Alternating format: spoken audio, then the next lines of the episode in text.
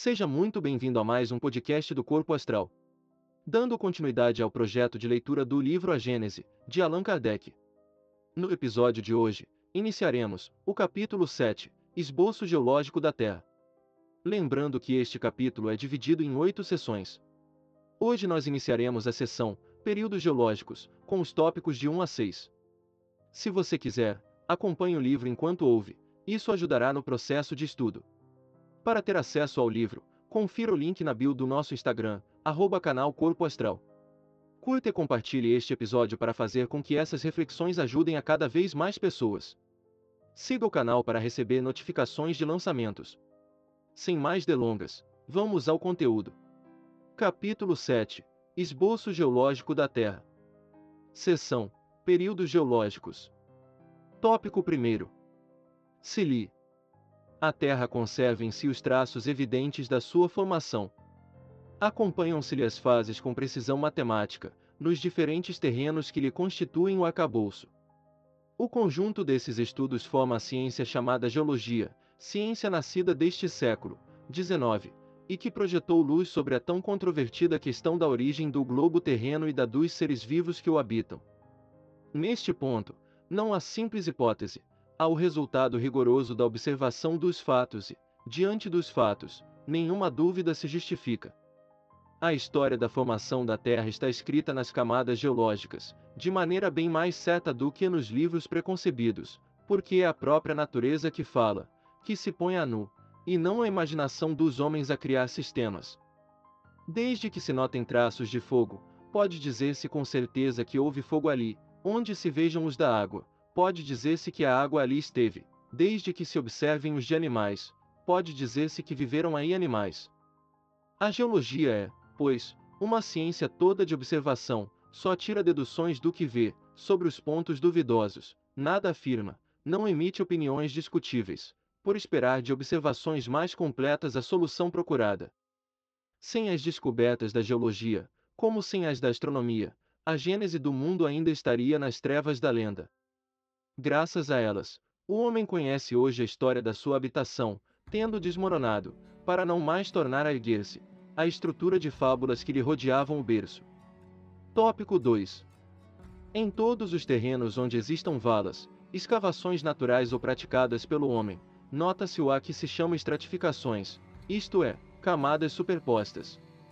Os que apresentam essa disposição se designam pelo nome de terrenos estratificados. Essas camadas, de espessura que varia desde alguns centímetros até 100 metros e mais, se distinguem entre si pela cor e pela natureza das substâncias de que se compõem. Os trabalhos de arte, a perfuração de poços, a exploração de pedreiras e, sobretudo, de minas facultaram observá-las até grande profundidade. Tópico 3. São em geral homogêneas as camadas, isto é, cada uma constituída da mesma substância, ou de substâncias diversas, mas que existiram juntas e formaram um todo compacto. A linha de separação que as isola umas das outras é sempre nitidamente sucada, como nas fiadas de uma construção. Em nenhuma parte se apresentam misturadas e sumidas umas nas outras, nos pontos de seus respectivos limites, como se dá, por exemplo, com as cores do prisma e do arco-íris. Por esses caracteres, reconhecesse que elas se formaram sucessivamente, depositando-se uma sobre outra, em condições e por causas diferentes. As mais profundas são, naturalmente, as que se formaram em primeiro lugar, tendo se formado posteriormente as mais superficiais. A última de todas, a que se acha na superfície, é a camada da terra vegetal, que deve suas propriedades aos detritos de matérias orgânicas provenientes das plantas e dos animais. Tópico 4. As camadas inferiores, colocadas abaixo da camada vegetal, receberam em geologia o nome de rochas, palavra que, nessa acepção, nem sempre implica a ideia de uma substância pedrosa, significando antes um leito ou banco feito de uma substância mineral qualquer.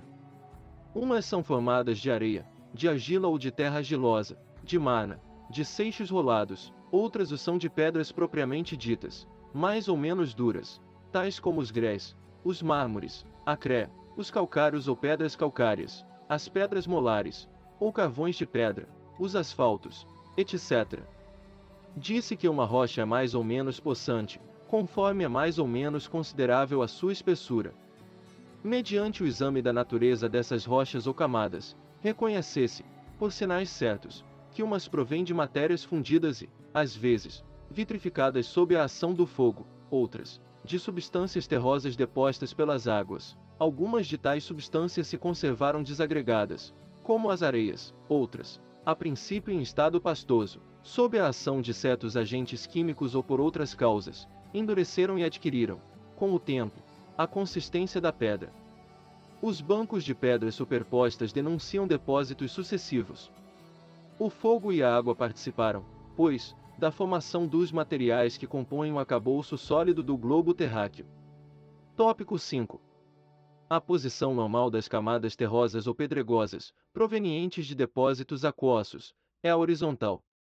Ao vermos essas planícies imensas, que por vezes se estendem a perder de vista, de perfeita horizontalidade, lisas como se as tivessem nivelado com um rolo compressor, ou esses vales profundos, tão planos como a superfície de um lago, podemos estar certos de que, em época mais ou menos afastada, tais lugares estiveram por longo tempo cobertos de águas tranquilas que, ao se retirarem, deixaram em seco as terras que elas depositaram enquanto ali permaneceram.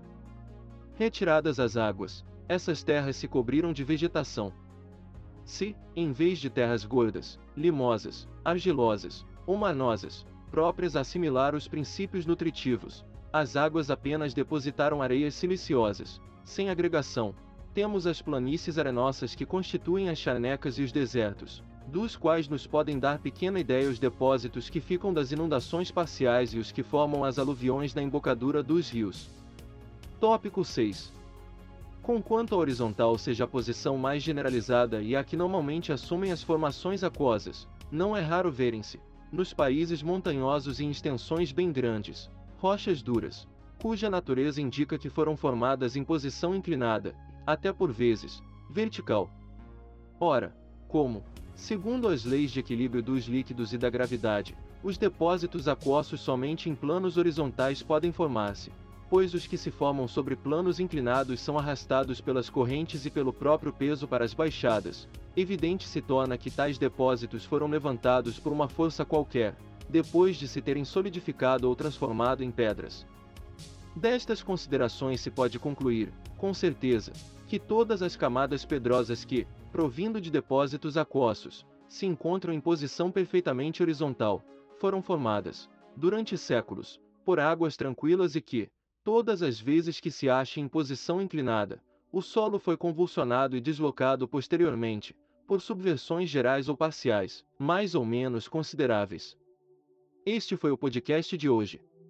Se você gostou desta passagem, compartilhe com seus amigos e ajude a esse conteúdo chegar mais longe. Para mais podcasts, acesse nosso profile e confira nossa playlist. Nos ajude a manter o canal contribuindo com qualquer quantia em nosso Padrim, Apoia-se ou no Patreon. Parte dos valores arrecadados serão doados para instituições de caridade todo final do mês, e o comprovante da doação é divulgado em nosso Instagram.